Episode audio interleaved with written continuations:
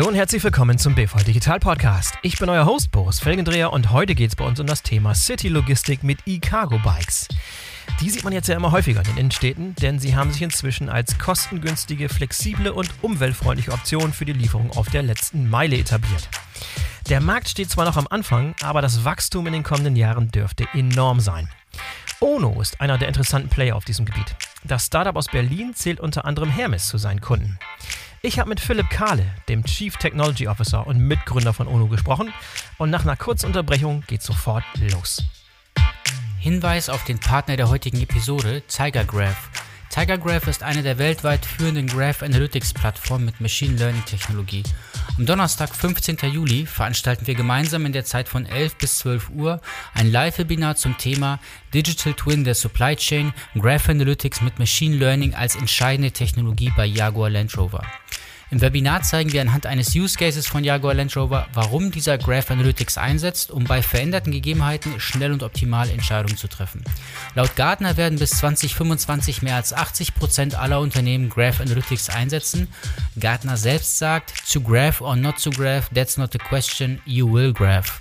Also, nutzt die Möglichkeit, die Technologie kennenzulernen. Mit dem Gutscheincode Podcast könnt ihr euch kostenlos anmelden. Wir packen den Link in die Show Notes. So, und jetzt kommt Philipp Kahle von Ono.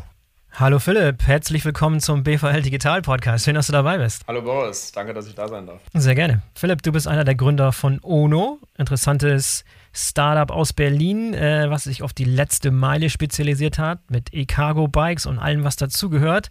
Super interessantes Konzept, möchte ich heute mit dir mal ein bisschen tiefer drin einsteigen. Aber kannst du vielleicht ganz zu Anfang einmal so deinen Kurzpitch von Ono darstellen, damit wir wissen, womit wir es zu tun haben? Als Kurzversion sozusagen vorweg. Ja, gerne. Im Grunde wollen wir, wollen wir für jeden, der eine Anwendung für City-Logistik hat, eine Lösung zur Verfügung stellen. Mhm. Und das basiert natürlich, wie man auch auf Bildern sehen kann, ähm, auf dem Fahrzeug, auf, auf unserem E-Cargo-Bike. Aber das geht auch darüber hinaus. Also wir suchen auch Partnerschaften, feste Partnerschaften mit City-Hub-Betreibern. Äh, wir wollen bei der Fahrersuche unterstützen. Es soll ein Gesamtkonzept sein. Unser Fahrzeug wird im Full-Service angeboten, sodass ähm, der Kunde einfach fährt und äh, wir kümmern uns um den Rest. Sehr gut. Habt vielleicht der eine oder andere schon mal gesehen im Stadtbild. Die sind sehr, sehr markant, die Fahrzeuge. Sehr, sehr cool sehen die aus. Gut designt, also nicht so klobig, sondern schön windschnittig, schmal. Können wir gleich ein bisschen weiter darauf eingehen. Ähm, Philipp, sagst du uns ein paar Dinge zur Gründungsgeschichte. Du warst ja einer der Gründungsmitglieder. Was, äh, wie fang, fing damals alles an? Wo war ihr vorher? Was ist dein Hintergrund so? Vielleicht äh, das zum Einstieg? Genau, also ich habe mal Fahrzeugtechnik studiert an der TU Berlin, noch als Diplom. Ah ja, das passt. Äh, genau, echter Diplomingenieur. das gibt es ja jetzt noch selten. Ähm, und habe mich damals schon im Studium einerseits mit, mit Fahrzeugen natürlich beschäftigt. Ich habe da Rennwagen gebaut. Das ist so ein ah. so Studentenprojekte, wo man Rennwagen entwickeln und, und, und, herstellen kann, um sie dann bei Wettbewerben auch einzusetzen. Da geht es nicht ums Fahren, sondern auch um die Konstruktion, um, um das ganze Management. Also das ist ein Aber Verbrenn Verbrenner, keine Elektromotoren. Das waren am Anfang Verbrenner und ich habe dann im, im letzten Jahr, 2010 war das jetzt schon, äh, auch nochmal ein Team gegründet mit einem Elektrorennwagen. Da konnte man das erste Mal dann hier in Deutschland an einem Wettbewerb teilnehmen mit einem Elektrorennwagen. Ah, und da bin cool. ich eigentlich dann in die E-Mobilität eingestiegen, muss man sagen. Ja. Sehr gut. Hast du einen richtigen Riecher gehabt? Genau, ja gut, ich habe gesagt, ähm, wenn, man, wenn man jetzt noch ein paar Jahre arbeiten darf ähm, oder möchte, dann, dann mache ich das in einem Thema, was, was vielleicht. Was Zukunft hat, ist. ja. Genau, was noch ein bisschen Zukunft hat. Ja. Ähm, so gut waren meine Kenntnisse dann im Verbrennermotorenbereich auch nicht, äh, dass ich da jetzt hätte noch was reisen können. Und ich wollte einfach auf die spannenderen Themen hinaus. Ich bin damals schon Wasserstofffahrzeuge gefahren für Volkswagen. Äh, das war ein großes Testprojekt mal in Berlin. So ein Langzeittest äh, haben die Studenten ähm, da akquiriert, diese Fahrzeuge zu fahren. Und das ist natürlich hochspannend, sich mit solchen neuen Techniken auseinanderzusetzen. Ja. ja. Ähm, und das, das führte dann eins zum anderen. Ich kannte damals auch schon Beres, äh, Beres Seelbach, äh, den zweiten unserer Gründer, weil er ein, ein Geschäft hatte in Berlin für Elektrofahrzeuge, vom Fahrrad bis zum Auto, das auch vermietet mhm. hat und dergleichen. Und wir hatten uns über einen gemeinsamen Freund kennengelernt.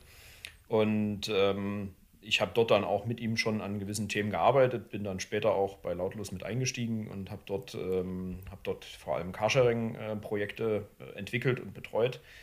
Und ähm, bei Lautlos haben wir dann eigentlich auch durch den Import des Elektrofahrzeugs Mia aus Frankreich haben wir Murat kennengelernt. Ja, so kam naja. die Verbindung. Murat ist der dritte Gründer der ONO.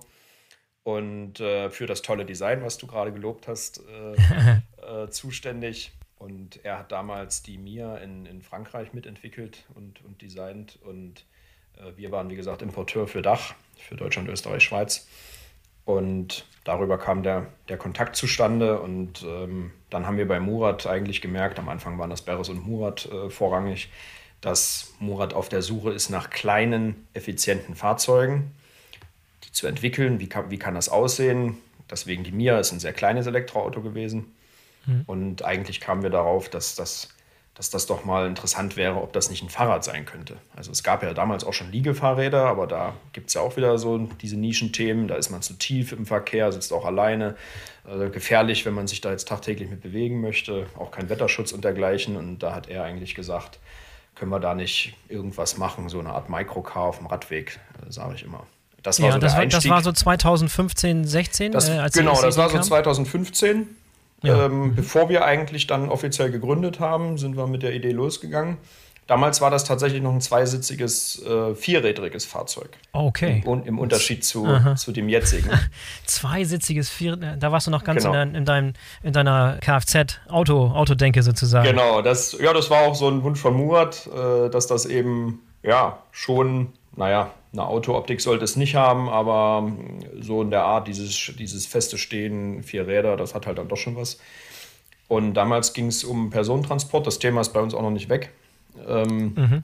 Und wir haben dann, ähm, wir haben da auch erste Prototypen gebaut und ähm, haben dann aber gemerkt, dass der, dass der Druck, als wir dann uns auch über Geschäftsmodelle unterhalten haben und, und geschaut haben, wo ist jetzt der Druck am größten, haben wir eigentlich gemerkt, dass in der City-Logistik, vor allem eben in der, im Paketmarkt, ähm, Zustellmarkt, der Druck am größten ist von neuen Fahrzeuglösungen. Und ähm, deswegen sind wir dann quasi gepivotet, sagt man ja so schön im Startup-Feld, Umfeld, ja äh, hin zu einem Fahrzeug, was einen großen Laderaum hat, wie die Uno eben jetzt. Und ähm, wir sind dann auf drei Räder gegangen, weil es um enge Wendekreise ging, um Wendigkeit, um eine Sitzposition, wo man schnell ein- und aussteigen kann.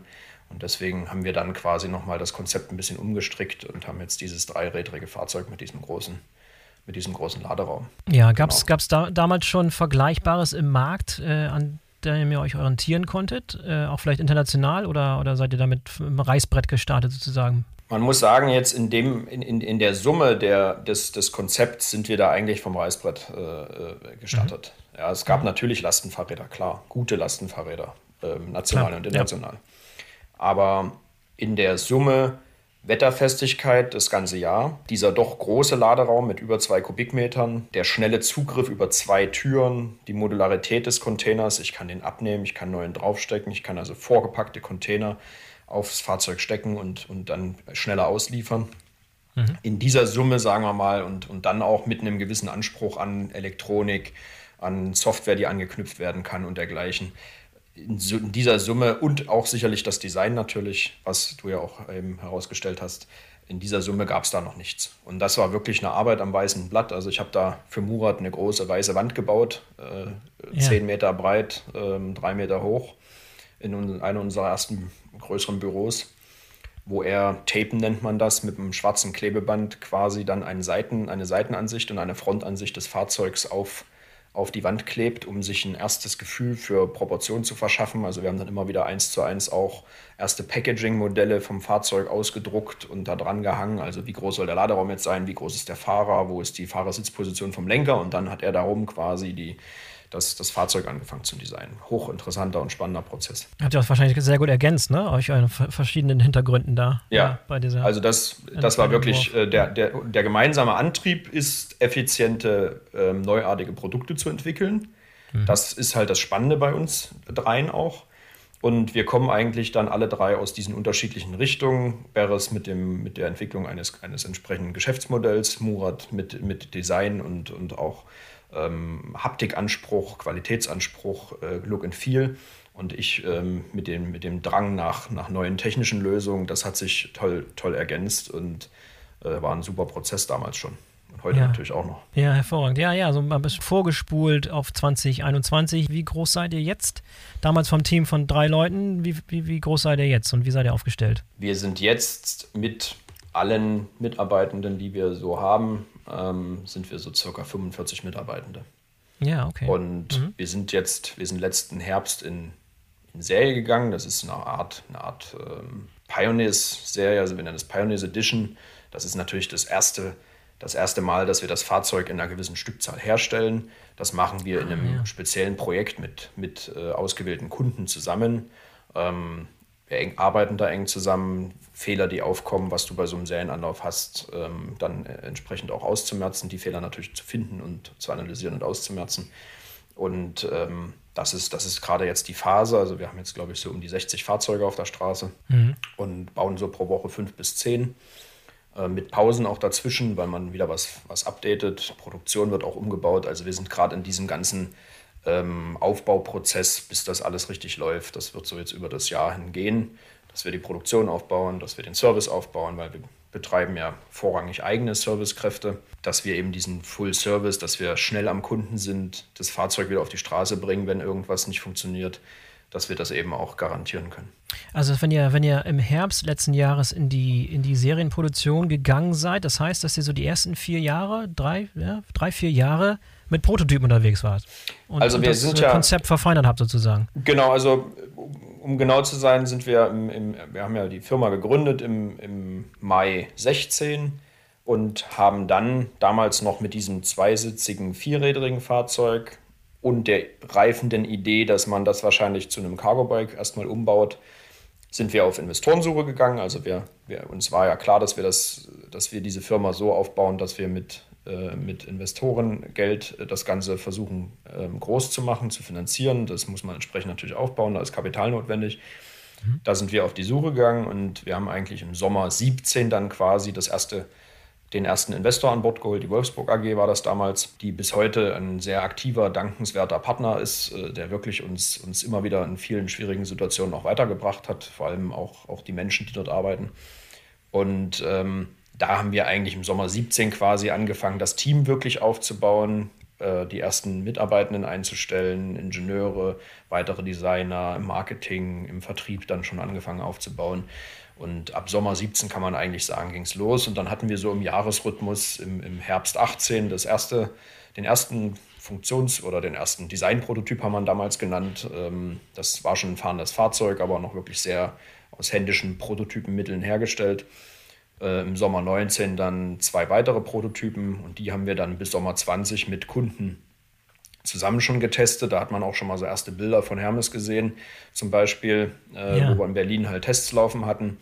Und äh, ab ab Herbst 20 sind wir dann quasi in die Produktion gegangen. Ja, also mitten in der Corona-Zeit auch noch, das hat wahrscheinlich nicht gerade geholfen. Wahrscheinlich, also geholfen und nicht geholfen, wahrscheinlich geho nicht geholfen in Bezug auf äh, eure, eure Pläne, die wahrscheinlich irgendwie ein bisschen über den Haufen geworfen wurden, aber wahrscheinlich geholfen in Bezug auf, auf diesen Turbo-Boost, der nochmal eingestellt wurde in Bezug auf E-Commerce und Last Mile Logistik. Da können wir vielleicht noch mal ein bisschen drauf eingehen.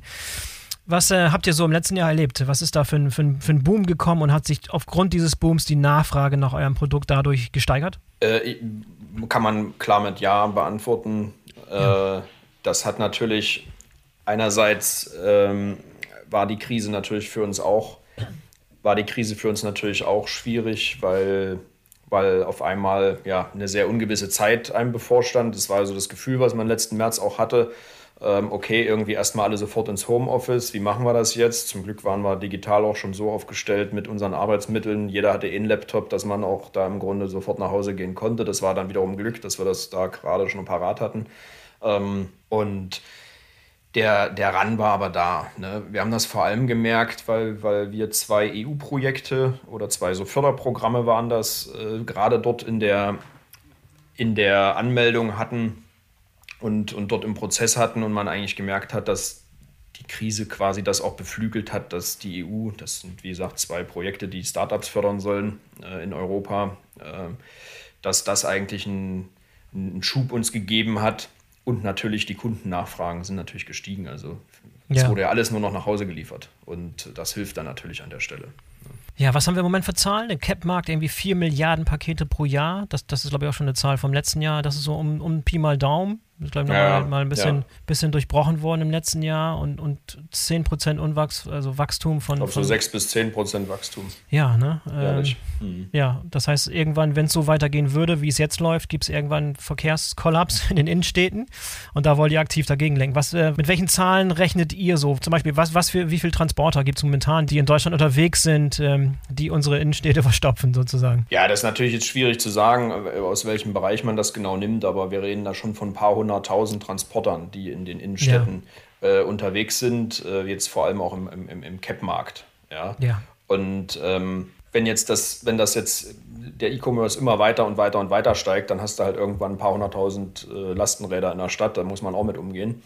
Ähm, grundsätzlich ist es aber die deutlich bessere Lösung, weil eben kompakter, kleiner, leiser und, und auch vom, vom ja, CO2 natürlich, also von allen Ausstößen her, ähm, lokal zumindest bei Null und vor allem auch eigentlich effizienter für die, für die Zusteller und deswegen wahrscheinlich auch weniger Fahrzeuge im Zweifel als jetzt Transporter existieren. Also dass mhm. wir versuchen auch, was wir nicht wollen, ist, dass wir jetzt einfach irgendwie doppelt so viele Onus oder so oder noch mehr als Transporter es jetzt gibt, in die Städte reinbringen, weil ja. durch die kleinen Fahrzeuge es jetzt viel lukrativer ist, die Sachen nach Hause zu schicken. Ne? Also da muss man auch. Tauschen wir ein Problem gegen das andere ein, ja. Genau, genau. Das, das, wäre natürlich, das wäre natürlich nicht so sinnvoll. Aber was wir sehen, ist, dass man, dass man eigentlich sogar mit einer, mit einer ONO jetzt effizienter zustellen kann. Also wir, wir kriegen jetzt erste Rückmeldungen von den Paketzustellern, dass die, ich sag mal, 30, 40 Prozent mehr zustellen können mit einer mhm. ONO als mit einem vergleichbaren Mercedes Vito zum Beispiel, also so einem Kleintransporter, weil mhm. man einfach schneller durch den Verkehr kommt, weil man näher an die Haustür rankommt und ja, man ist so ein bisschen abseits von dem ganzen Stress ne, mit dem Fahrzeug. Und das ist eigentlich hochinteressant. Das heißt, man kann am Ende wahrscheinlich sogar die Fahrzeugmenge reduzieren, bei zumindest wenn man jetzt von einem gleichbleibenden Paketvolumen ausgehen würde. Ja, lass uns mal ein bisschen einsteigen in das, in das System selber. Vielleicht angefangen mit dem Fahrzeug, die ONO, die du jetzt schon ein paar Mal beschrieben hast, wo wir schon ein paar Mal angeteased haben. Gib uns noch mal ein paar Details zu, zu diesem Fahrzeug selber, wie es momentan aussieht. Ja, also wir haben vor Augen natürlich ein wunderschön aussehendes, futuristisch anmutendes, aber auch sehr freundliches Fahrzeug. Äh, mhm. Das war uns besonders wichtig. Das, ich finde, das ist auch wirklich gelungen, aber das ist halt meine persönliche Meinung. Mm, meine auch. Haben, Sieht gut aus. Ja. Danke. wir, haben, wir haben im Grunde im vorderen Bereich ja schon, schon eine relativ geschlossene Kabine vor Augen. Wir haben ein Dach, wir haben eine Frontscheibe, Seitenscheiben, wir haben links aber ein offenes Fenster, aber kein Ausstieg. Mhm. Da ist zur Fahrrad- oder zur straßenzugewandten Seite äh, ist, dort, ist dort im unteren Bereich das verkleidet, dass dort kein Spritzwasser eindringen kann und auch der Raum noch ein bisschen, ähm, ja, ein bisschen gemütlicher sich quasi anfühlt. Nach rechts haben wir einen Ausstieg, da kann man rausgehen und man hat einen Trittboden im Fahrzeug. Das ist eigentlich eines unserer wichtigen Kernmerkmale, technisch jetzt gesehen, dass man ins Fahrzeug wirklich einsteigt und auf einem Trittboden steht. Der hilft zum Beispiel beim Rangieren. Ich kann also jetzt, ich habe ja einen Vorwärts- und einen Rückwärtsgang. Ich kann also ähm, mit dem Fahrzeug stehend, ich darf ja bis 6 km/h mit Schiebehilfe auch solche Fahrzeuge bewegen, kann ich halt vor- und zurückfahren. Ich kann auch mal rausgucken aus, aus, der, aus der Seitentür. Das war uns wichtig. Das ist einerseits, wie gesagt, diese Rangierfunktion, andererseits natürlich auch ein Wetterschutz bis zu den Füßen runter. Mhm. Und äh, wenn man jetzt sagt, ähm, der Regen kommt ja von oben, aber Wind, und, und Gischt von der Straße, gerade bei schlechtem Wetter, kommt auch von unten. Und meist hat man schöne kalte Füße, weil die Schuhe sind dann nass. Man ist ja auch ausgestiegen, man ist mal durch eine Pfütze gelaufen. Das kann schnell und unangenehm werden, ne? Ja. Das kann schnell unangenehm werden. Deswegen haben wir gesagt, die Kabine muss wirklich oben vom Dach bis runter unter die Füße und natürlich hinten auch der Rücken. Da steht ja eh der, der Container, aber da haben wir auch noch so eine dünne Rückwand, so eine Plane einfach lang gespannt, dass du wirklich in einer Kabine sitzt und da einen relativ ähm, geschützten Raum hast. Das sieht man vorn dann hat man natürlich seinen Lenkerbereich vorne auch drin. Da ist ein schönes Dashboard drauf, also ein, ein kleines Cockpit. Da ist ein Touch-Display drauf, wo ein paar Informationen angezeigt werden, wo man Funktionen einstellen kann. Wir haben vorne einen Scheibenwischer, wir haben große Seitenspiegel, so ein bisschen mhm. LKW-artig, damit man einen guten Blick nach hinten natürlich hat. Wir haben vorne Scheinwerfer, Blinker, das sieht man nach vorn. Und dann dahinter ist direkt im Grunde wie bei so einem Mini-Transporter, sage ich jetzt mal, der große Laderaum angeschlossen. Das ist unser Container-Modul. Das sitzt zwischen den Rädern. Das war für uns ein wichtiges äh, Konzeptmerkmal, dass wir A, den Schwerpunkt tief bekommen, was jetzt Kippstabilität in der Kurve angeht, und auch den Laderaum so groß wie möglich bekommen. Ne, ist ja klar, wenn ich den Laderaum jetzt höher anfangen lasse und ich will aber trotzdem zwei Kubikmeter erreichen, müsste ich das Fahrzeug entweder höher oder länger machen. Und wir haben dafür uns herausgefunden, dass das das perfekte Maß wäre, wenn wir den Container zwischen die Räder bekommen. Das dritte, der dritte Vorteil ist, dass ich den Container quasi überall entladen kann, weil ich nicht so, einen hohen, nicht so eine hohe Höhe überbrücken muss, um ihn runterzurollen. Also wir haben unter Container bei uns in jedem Fahrzeug zwei kleine Rampen liegen. Die kann ich mhm. rausziehen und kann dann den Container quasi an jeder Stelle des, wo ich, wo ich unterwegs bin, kann ich den Container B und also den Container vom Fahrzeug entladen und wieder raufschieben, wenn ich möchte. Und das kann der Fahrer und auch selber machen. Das kann mit einer Person bedient werden. Sozusagen. Das kann mit einer Person bedient werden, ganz genau. Das haben wir auch alles so nach, nach Arbeitsplatzvorgaben uns angeschaut. Ähm, das hat zum Beispiel dazu geführt, also es gibt ja da so Vorgaben, wer kann wie viel schieben und äh, das muss man dann ausrechnen. Und ähm, wir haben, damit wir das alles gut einhalten und sicher haben, haben wir zum Beispiel so eine Totmannbremse im Container. Das heißt, wenn jetzt der Fahrende auf der Rampe irgendwie ins Strudeln gerät, irgendwie stolpert und den Container loslässt, dann bremst der selbst wie so ein Trolley am Flughafen. Ah, okay. Ne? Mhm. mhm. Dass der nicht wegrollt. Das war so eine Erkenntnis dann aus, aus der Betrachtung auch dieses Arbeitsplatzes. Und ähm, genau, den kann ich über kleine Rampen raus und reinschieben. Und dann habe ich hinten noch ein paar schöne Rücklichter und ja, nochmal zum Container. Nicht, nicht, nicht trivial, dieser Container. Wie, wie viel wiegt der? Wie, wie viel Nutzlast darf man dazu laden? Der, der Container wiegt so um die 90 Kilo. Und mhm. zuladen darf man dann noch so circa 200. Also 200 haben wir offiziell draufgeschrieben. Ja, also voll beladen äh, rangiere ich da 290 Kilogramm hin und genau. zurück, vor und zurück. Genau. Ja. Und das läuft auf leichten Rollen, auf, auf gummierten Rollen mit einer richtigen, mit, mit einer Felge und einem, einem, einem, einem, Reifen quasi. Also Reifen nennt man das dann trotzdem mit so einem Gummibelach drauf, damit das eben alles sich gut bewegen lässt. Ja, sag noch mal ein paar Dinge zu dem, zu dem Fahrzeug selber. Ist batteriebetrieben, also mit dem Akku und der Akku selber kann gewechselt werden oder muss irgendwo aufgeladen werden an der Station oder wie funktioniert das? Genau, also wir haben natürlich eine etwas größere Batterie, als man das aus dem normalen Pedelec kennt, an Bord. Das sind jetzt im Moment 1,4 Kilowattstunden. Ähm, das ist der Greenpack. Äh, der wird in diesem Swabby-Netzwerk kann der getauscht werden. Swabby ist, eine, ist, ist ein Tauschautomaten, die jetzt vorrangig hier auch in Berlin und auch, glaube ich, in Freiburg und Stuttgart schon stehen und, mhm. und drüben in Bochum, glaube ich. Dort kann ich den Akku tauschen. Das fanden wir ganz spannend. Den Akku fanden wir ganz spannend, deswegen haben wir den bei uns drin. Und äh, der befeuert quasi zwei Heinzmann Motoren, das ist ein, ein deutscher ähm, Motorhersteller, der einen sehr power äh, oder einen, sehr kraftvollen Motor herstellt. Das ist, der befindet sich direkt in den Rädern. Damit kriegen wir dann auch diese Masse bewegt. Ja, und auch ganz gute, ganz gute Geschwindigkeit und Beschleunigung. Ich bin schon mal so ein Teil gefahren. Äh, da war ich, war ich beeindruckt davon, wie viel, wie schnell und wie leicht man mit äh, so viel Gewicht da bewegen kann. Ne? Ja, das ist, äh, das ist natürlich notwendig. Also was wir nicht wollen, ist, dass man jetzt damit irgendwie einen Rennwagen simuliert, sage ich jetzt mal. Ja, also das soll jetzt, das soll jetzt keine Rennmaschine sein, aber man muss natürlich sicher von A nach B kommen und auch beschleunigen heißt Sicherheit. Wenn ich an der Ampel mal wegkommen muss, wenn ich aus einer Gefahrensituation mich entfernen muss, äh, dann will ich nicht versuchen, per Trittkraft da irgendwie jetzt vorwärts zu kommen, sondern da brauche ich halt ein paar leistungsstarke Motoren, leistungsstarken Antrieb per se. Und äh, das haben wir da dargestellt. Es sind auch Steigungen natürlich, die man überwinden möchte. Und das haben wir alles berechnet und, und entsprechend uns für dieses System entschieden. Aber das Fahrzeug selber kann man ohne Führerschein bedienen. Das heißt, ein ganz normaler Fahrer, jeder kann im Prinzip dieses Fahrzeug bedienen und es kann sogar auf dem Fahrradweg fahren, habe ich gehört. Korrekt. Ja. Das ist rechtlich ein Pedelec ja, ja. und ähm, sicherlich ein etwas größeres. äh, darf aber, darf eben genau wie du gesagt hast, es ist als Fahrrad ein, ein, oder als Fahrrad anzusehen. Es darf von mit, mit ohne Führerschein auf dem Radweg ohne Helm bewegt werden. Es hat auch ja. keine, keine, Versicherungs, keine Versicherungspflicht. Wir haben die Fahrzeuge versichert für unsere Kunden. Ja, das ist auch, was in unser Paket reingehört dass mhm. wir da auch direkt so eine Versicherung mit drauf haben, falls Unfälle passieren, dass das gedeckelt äh, wird und so weiter. Okay, jetzt haben wir uns das Fahrzeug angeguckt. Ähm, jetzt natürlich interessant, äh, wie das mit den, wie das ins Gesamtsystem reinpasst. Ja? Also wenn ich ein, ein äh, Paketdienstleister bin und habe mein Depot außerhalb der Stadt, äh, und liefert dort meine Pakete an. Wie geht es dann von da aus weiter? Wie passt ihr in dieses Konzept? Genau, es geht eigentlich so, dass die Pakete vom, vom Stadtrand mit erstmal 12 Tonner, 7 Tonner LKWs, was auch immer, in die Stadt gebracht werden. Im besten Fall, wenn man jetzt ein Idealbild zeichnet, werden unsere Container schon vorgepackt am Stadtrand und die Container quasi in die Stadt gebracht. Und das ist aber nicht immer der Fall. Wenn du sagst Idealvorstellung, das ist äh, also eine Version, aber die nicht immer Realität genau. ist bisher. Okay. Das ist bis, gerade bisher, weil das natürlich bedeutet, dass man die, die Logistikzentren am Stadtrand auch entsprechend äh, umbauen muss, dass ja, man dort andere Prozesse, mit diesen, ja, mit die, ja. genau die Prozesse vor allem müssen umgebaut werden, dass man da mit den Containern auch hantieren kann.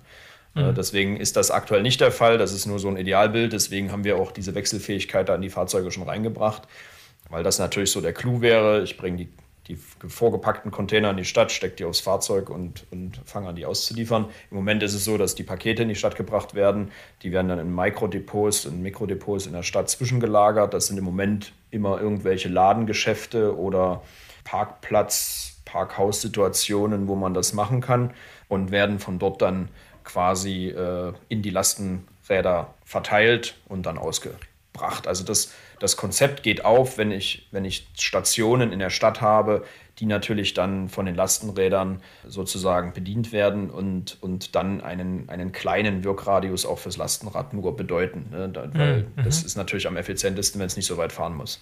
Okay, das heißt, ihr, ihr betreibt selber keine Depots. Das heißt, das sind alles Depots, die, die von den Kunden selber genau, genutzt im Moment, werden, im Moment im Einsatz sind. Ja. Genau, im Moment muss ich da sagen, das ist aber noch was, worüber ich noch nicht sprechen kann. Okay. Im, im Moment, äh, Im Moment betreiben wir keine eigenen Depots. Aber wir wissen und, und verstehen natürlich, dass der Kunde das braucht und helfen dabei, dass das Gesamtkonzept für ihn aufgeht. Ja, okay. Also, mhm. und wir arbeiten auch an Lösungen, dass wir in Zukunft auch ein Depot mit anbieten können, sozusagen. Mhm.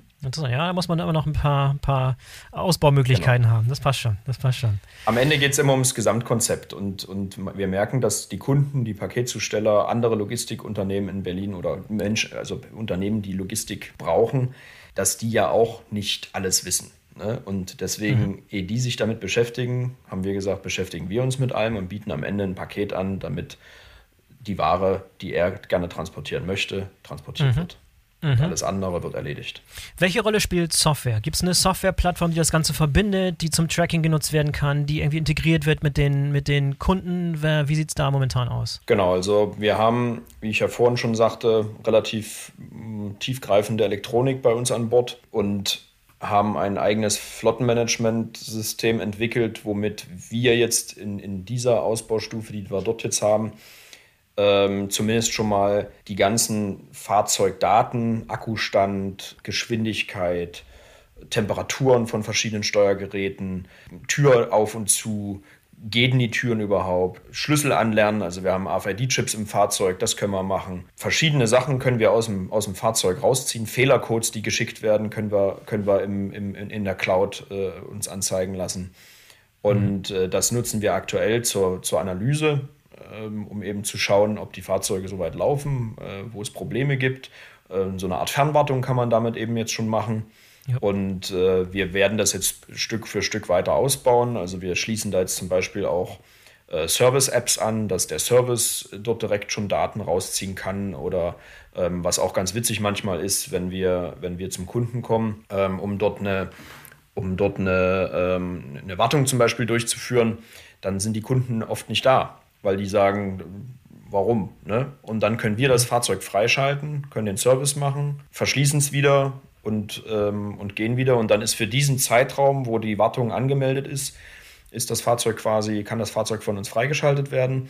Der Kunde muss nicht hinkommen, wir erledigen das einfach im Hintergrund und der Kunde, wenn er kommt und, und äh, sein Fahrzeug verwenden möchte, funktioniert dann einfach. Das ist das, was wir da machen. Und was man sich vorstellen kann, ist, dass man das dass man unser System auch mit den Kundensystemen verknüpft. Die Kunden haben ja äh, Routing-Tools, wo, wo die ganzen Paketdaten genau. hinterlegt ja. sind, wann welches Paket zum Kunden muss äh, oder zur Kundin. Und ähm, dass wir unsere, unsere, dass wir über eine Schnittstelle unsere Software dort anschließen und man dann eben Daten überträgt, wo befindet sich dieses Fahrzeug, wie ist der Akkustand und so weiter. Das könnte mhm. man sich vorstellen. Wobei wir auch bei uns unsere Software in diese Richtung immer weiter ausbauen wollen, weil wir auch von, von einigen Kundinnen und Kunden schon gehört haben, dass sie auch Bedarf an, an einer richtigen Flottensoftware sozusagen haben, wo wir vielleicht auch wiederum andere Fahrzeuge in unsere Software integrieren, wo wir vielleicht mhm. auch emissionsfreie Transporter, äh, die man eben natürlich auch benötigt, oder auch die LKWs, die wir gerade angesprochen haben, um die Transferfahrten zwischen dem Logistik-Hub außerhalb und dem City-Hub durchzuführen, wo man die auch mit in die, in die Software einbindet, um einfach dort die gesamten Prozesse äh, den Warentransport sozusagen ähm, nahtlos darzustellen. Auch das ist für uns denkbar und in die Richtung werden wir das auch peu à peu weiterentwickeln. Ja, ist, noch, ist noch viel Fantasie drin, so kann man es auch ja, sagen. Ja, klar. also das Aha. ist ein großes Brett, was da gebohrt werden muss, ein dickes. Das äh, aber wir bewegen uns da in eine gute Richtung. Sag noch mal ein paar Dinge zum Geschäftsmodell. Das ist an, an einigen Stellen jetzt schon ein bisschen durchgeklungen. Das klingt so, als wenn ihr so ein, so ein Full-Service-Mietmodell habt. Also die, das Ziel ist nicht, eben die Fahrzeuge zu verkaufen, sondern die werden gemietet. Habe ich richtig verstanden? Genau. Ist so eine Art, mhm. Art, Art Leasen, Mieten, ähm, mhm. so eine Mischung, sage ich mal. Und je nach Service-Level, was man da auswählt, ähm, zahlt man eben eine entsprechende Rate im Monat. Und da ist dann mhm. eigentlich alles drin. Das Fahrzeug, äh, der ganze, wie gesagt, das ganze Wartungsprogramm, äh, der Service, die Versicherung, die Akkutausch-Thematik, was ich angesprochen habe, das kostet natürlich auch eine Monatsgebühr, ist ja klar. Das ist da alles integriert. Am Ende zahlst du eine Rate im Monat und äh, dafür kriegst du ein fahrendes Fahrzeug. Aber es gibt verschiedene Pakete wahrscheinlich, verschiedene, Na klar, verschiedene ja. Umfang, ja. Was ist von, mit dem, mit dem Fahrzeug ja. selber? Gibt es da verschiedene Modelle oder ist es im Prinzip ein Modell, das dann jeder Kunde nutzt oder gibt es da auch verschiedene Varianten? Im Moment gibt es ein Modell. Mhm. Das ist die Pioneers Edition. Das ist im Grunde das, äh, das gut ausgestattete Fahrzeug. Ja, das ja. Man, und, und wir entwickeln jetzt mit unseren äh, KundInnen zusammen äh, dort auch Abstufungen. Ja, also man muss jetzt einfach schauen, äh, das, wird, das sind dann die ersten äh, Separierungen, die da stattfinden oder die ersten Varianten, die sich da bildet, dass man einfach guckt, was braucht Kunde A, was braucht Kunde B, auch aus den unterschiedlichen Bereichen, was gibt es da für Anforderungen. Vielleicht braucht der eine oder andere gar nicht diesen Container so, wie er jetzt ist, sondern braucht irgendwas anderes. Vielleicht braucht einer nicht so viel Elektronik, weil er es nur innerbetrieblich ja. einsetzt und man kann da viel ja. weglassen. Äh, vielleicht, brauch ich, vielleicht brauchen andere auch nur einen Motor, nicht zwei. Also das wollen wir jetzt rausfinden mit den Kunden zusammen und mhm. dann äh, schauen, wie können wir daraus so ein, zwei weitere Varianten ableiten.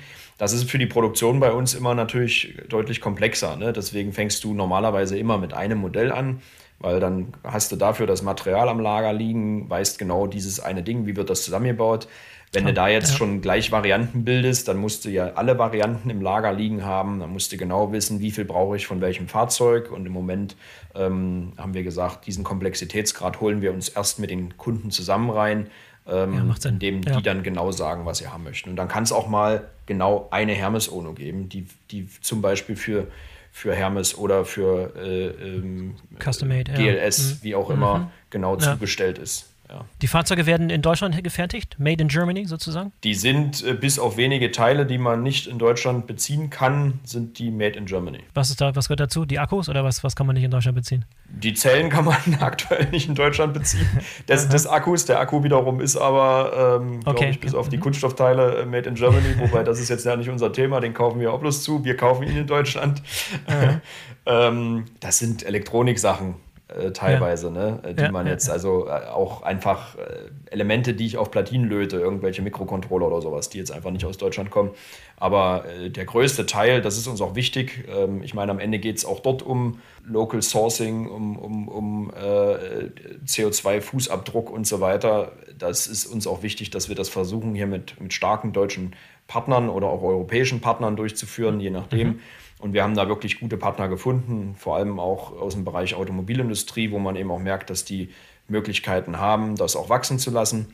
Und ja. wir lassen das sowohl montieren als auch die ganzen Teile herstellen, vor allem die Fertigungsteile, die, die wir selbst entwickelt haben und, und äh, herstellen lassen. Das ist ein, an sich alles aus Deutschland oder angrenzenden Staaten. Ja, und die Her Herstellung macht ihr auch selber oder ist es Outsource Manufacturing oder wie würdest du das beschreiben? Genau, das ist ja am Ende ist das ein Montageprozess. Mhm. Ich lasse alle Bauteile irgendwo fertigen, die Kaufteile kaufe ich auch zu und dann lasse ich das montieren und das findet bei einem Partner in Deutschland statt. Sehr, sehr gut, sehr, sehr gut. Da, lass uns mal ein bisschen äh, tiefer einsteigen ähm, in, ins Thema Kunden, aktuelle Kundenbeispiele. Ähm, du hast vorhin schon mal den, den, ersten großen Kunden Hermes angesprochen, der wahrscheinlich so einer der ersten war, die in die Presche gesprungen sind äh, und da ganz früh dabei waren.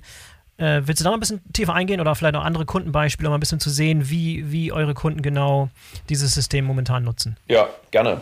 Also unser allererster Kunde, äh, den finde ich besonders spannend. Äh, das ist ein, ein Elektriker und Netzwerktechniker aus, äh, aus Lange, von, von der Insel Langeoog. Das, ah, okay. das, war, das war ganz spannend. Ja, das war der. Die, die autofreie, die autofreie, die autofreie Insel Langeoog. Ja, genau, okay. Nordseeinsel.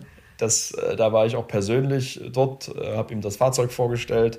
Das fanden wir ganz spannend. Ähm, wirklich ein Pionier, muss man sagen. Ganz toller Typ, der äh, dort, äh, weil er selbst keinen Führerschein hat, quasi dort nur mit dem Fahrzeug, mit dem Fahrrad fahren darf. Weil wenn man einen Führerschein hätte, dürfte man mit E-Karren solchen, ah, die sieht ja, man so am ja, Flughafen. Ich war schon mal auf Langeoog, da gibt es solche kleinen E-Fahrzeuge. Ja, genau, ja, so mit denen darf man da als Gewerbetreibender fahren. Mhm. Bei Wind und Wetter ist das natürlich eine super Geschichte und wenn du auch was zu laden hast. Äh, er äh, darf die nicht fahren, weil er keinen Führerschein hat. Was ja auf Langeoog dann auch gut ist, dass man keinen hat, sozusagen. Und dann hat er sich ein bisschen informiert und kam auch über die, über die Wolfsburg AG, über den Geschäftsführer. Der war da im Urlaub und da war schlechtes Wetter und dann kamen die ins Gespräch und dann hat er gesagt, da haben wir was und dann hat er sich das angeguckt und dann bin ich da hingefahren und habe ihm die UNO vorgestellt und die ja. fand er super. Und jetzt würde ich sagen, ist er der coolste Typ da auf der Insel, weil ja. er eben ein vor allem bezogen auf die anderen Ekan, ein wunderschönes Fahrzeug hat. ähm, und einen, diesen mit dem großen Koffer, das ist super. Wir haben ihm oben drauf noch so ein, so ein Reck gemacht, dass er seine langen Rohre damit transportieren kann. Ähm, er kann seine Leiter da reinlegen. Er transportiert teilweise Waschmaschinen und Fernseher, das kann er alle, kriegt er da alles rein. Und ähm, das ist echt eine cool. super Sache. Ja. Das war der erste Kunde da ist jetzt sicherlich das Wachstumspotenzial begrenzt. Äh, es, gibt nur so viele, es gibt nur so viele Handwerker auf Langeoog, stimmt. genau. ähm, erschöpft. Genau, das war, das war natürlich so emotional eine spannende Geschichte. Und ansonsten, wie du es schon gesagt hast, sind es natürlich vor allem Hermes, wo wir auch froh waren, dass die sehr früh ähm, dort mit eingestiegen sind und, und ähm, Interesse hatten und auch uns ähm, im, im, Entwicklungsprozess auch schon unterstützt haben mit, mit den Wünschen, die sie haben, mit den Ideen und so weiter. Und äh, wir haben aber auch ähm, im Grunde Kunden wie GLS, DPD, die eben auch äh, das gesehen haben und, und erkannt haben, dass man da in die Richtung was machen muss. Ähm, wir haben aber auch Kunden aus dem Bereich Mikromobilität, also mit den Scootern. Tier ist da ein Beispiel, die ganz weit vorne sind. Tier Mobility macht in Berlin diese, nicht nur in Berlin, in, in, in vielen ja. Dutzenden Städten mhm. äh, diese diese Mikroroller, die man sich ausleihen kann an der Straße und damit die mhm. gewartet werden und da werden auch Batterien gewechselt und dann werden die auch mal umgeschichtet, von A nach B gebracht, wieder verteilt.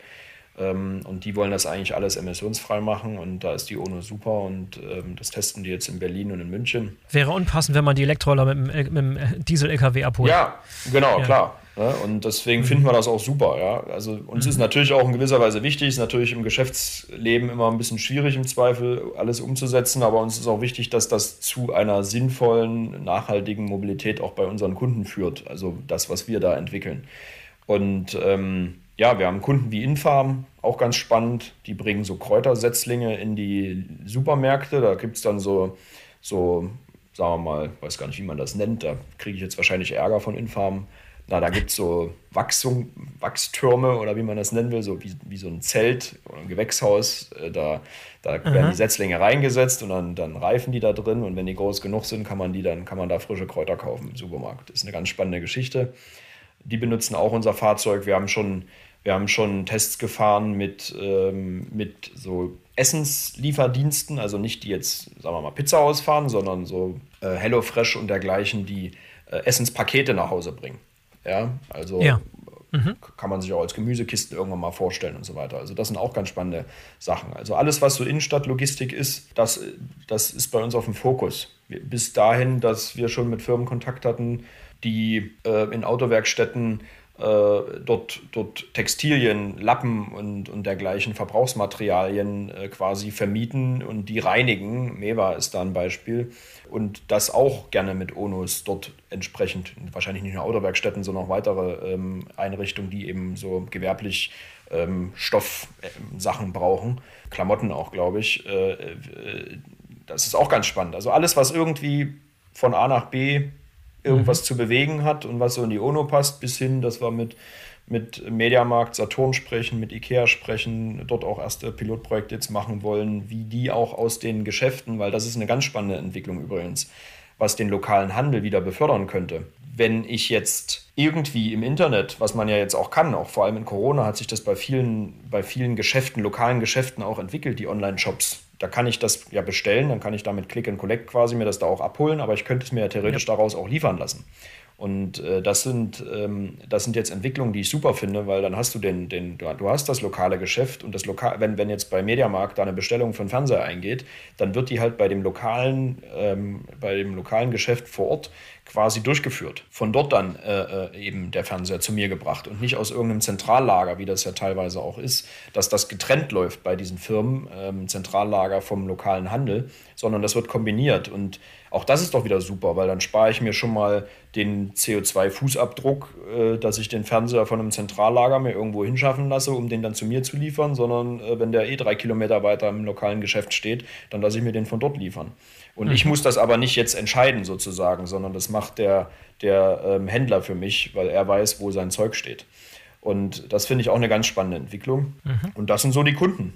Also ganz ja. breit gefächert. Ja, in der Tat. Breiter gefächert, als ich es mir vorgestellt hatte. Ich dachte, Cap, Cap wäre so der only, only Kid in Town sozusagen. Aber es ist viel, viel, viel mehr dabei. Sehr schön. Einer der wichtigsten ja. wahrscheinlich oder der am meisten ja. jetzt auch dort Druck und Bedarf hat und vor allem jetzt auch das schon wirklich äh, nachgewiesenermaßen ähm, effizient einsetzt. Also wir haben jetzt auch aus den ersten Monaten Realbetrieb die Rückmeldung bekommen, dass das wirklich was, dass das wirklich funktioniert und dass das was bringt. Mhm. In welchen Städten seid ihr momentan aktiv? In Berlin, Hamburg, Düsseldorf und Leipzig und München. Und so in den nächsten Jahren, was ist da so an Expansion geplant? Erstmal Deutschland und dann Ausland oder parallel beides? Genau, also wir haben vereinzelt jetzt auch schon Fahrzeuge in Österreich. Das sind so ganz spezielle Kunden, wo wir gesagt haben, da, da geben wir mal ein, zwei Fahrzeuge hin. Mhm. Aber an sich ist die Expansion jetzt erstmal in Deutschland ähm, geplant. Wir wollen jetzt versuchen, mehr oder weniger regionsweise das, das aufzubauen, dass wir relativ schnell eigentlich in ganz Deutschland was an, äh, Lieferungen anbieten können.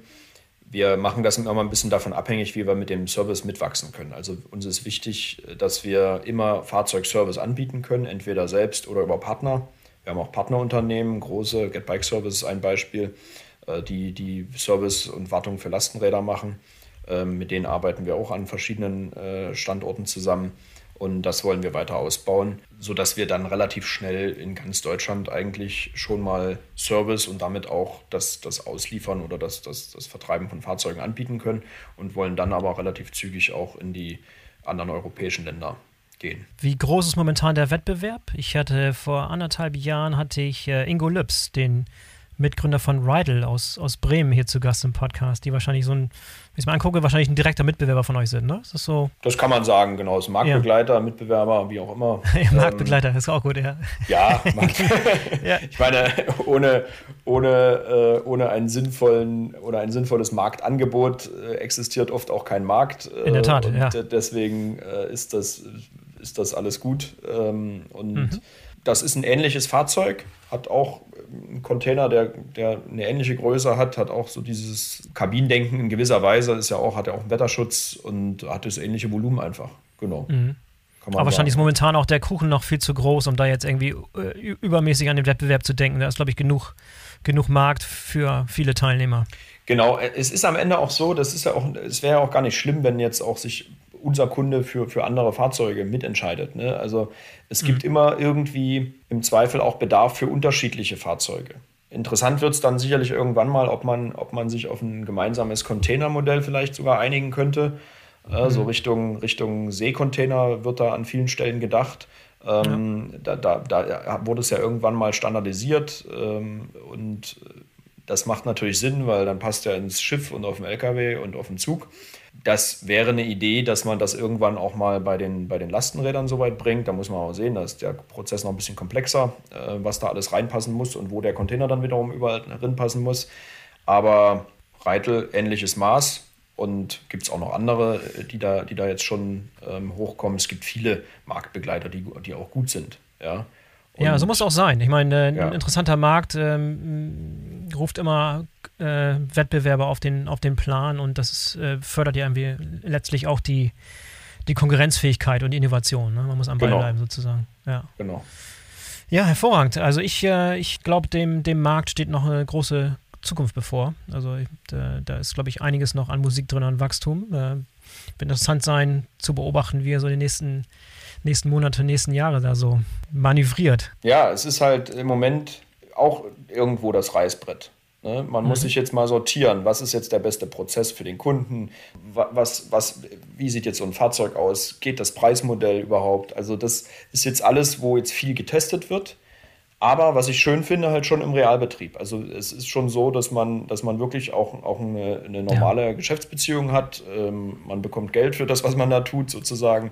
Ähm, ja. äh, und es wird im realen Betrieb ge quasi getestet oder eingesetzt. Und man kann es schon bei einigen Kunden auch nicht mehr testen nennen. Ne? Wenn, wenn wir jetzt bei Hermes schon fast zwei Dutzend Fahrzeuge in Berlin haben, dann ist das wirklich augenscheinlich ja, der Test, Beweis, dass das zu funktionieren scheint. Ja, und bei anderen Kunden sind, gehen wir auch zahlenmäßig in die Richtung. Und das ist dann schon, äh, das scheint dann schon darzustellen, dass es, dass es, dass es funktioniert. Und ähm, das ist aber dennoch, wie du es gesagt hast, das werden spannende Jahre, die wir noch vor uns haben. Wie ich es auch meinte, wie entwickelt sich ONO weiter, in welche Richtung.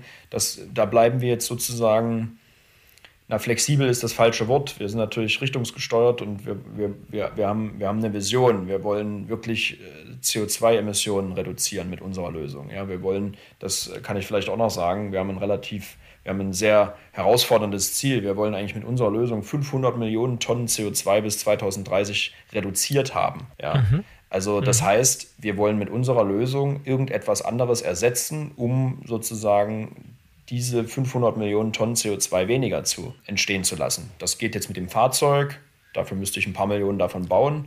Das geht sicherlich auch in Zukunft mit anderen Lösungen, die sich ergänzen. Ja, vielleicht auch einfach nur mit, mit Beratungsleistung, wie man was anders machen kann, Prozessumstellung. Und wir tracken das jetzt alles. Wir tracken jetzt den ganzen CO2-Ausstoß, den wir produzieren und die Einsparung, um eben Jahr für Jahr zu gucken, in welche Richtung sind wir da unterwegs. Kommen wir da, kommen wir da an oder nicht? Und das ist uns eigentlich das Wichtigste, ne? dass, wir da, dass wir da am Ende auch was mit bewirkt haben. Und da hilft ein guter Markt und, und, und ähm, hilft da natürlich weiter. Ja, Philipp, tolles Schlusswort. Ich wünsche euch viel, viel Erfolg bei euren ambitionierten Plänen. Vielen Dank für das interessante, tolle Gespräch heute und äh, bis zum nächsten Mal. Danke dir, Boris. Hat mir auch sehr viel Spaß gemacht. Bis dann. Bis dann. Tschüss. So, das war der BVL Digital Podcast mit Philipp Kahle von ONO. Sehr interessante Folge fand ich und wieder einiges dazugelernt. Falls ihr es noch nicht getan habt, dann solltet ihr unbedingt den BVL Digital Podcast abonnieren oder folgen, denn wir haben eine lange Reihe an interessanten Themen und Gästen für euch parat, die ihr nicht verpassen solltet. In diesem Sinne, bis zum nächsten Mal, euer Boris Felgendreher.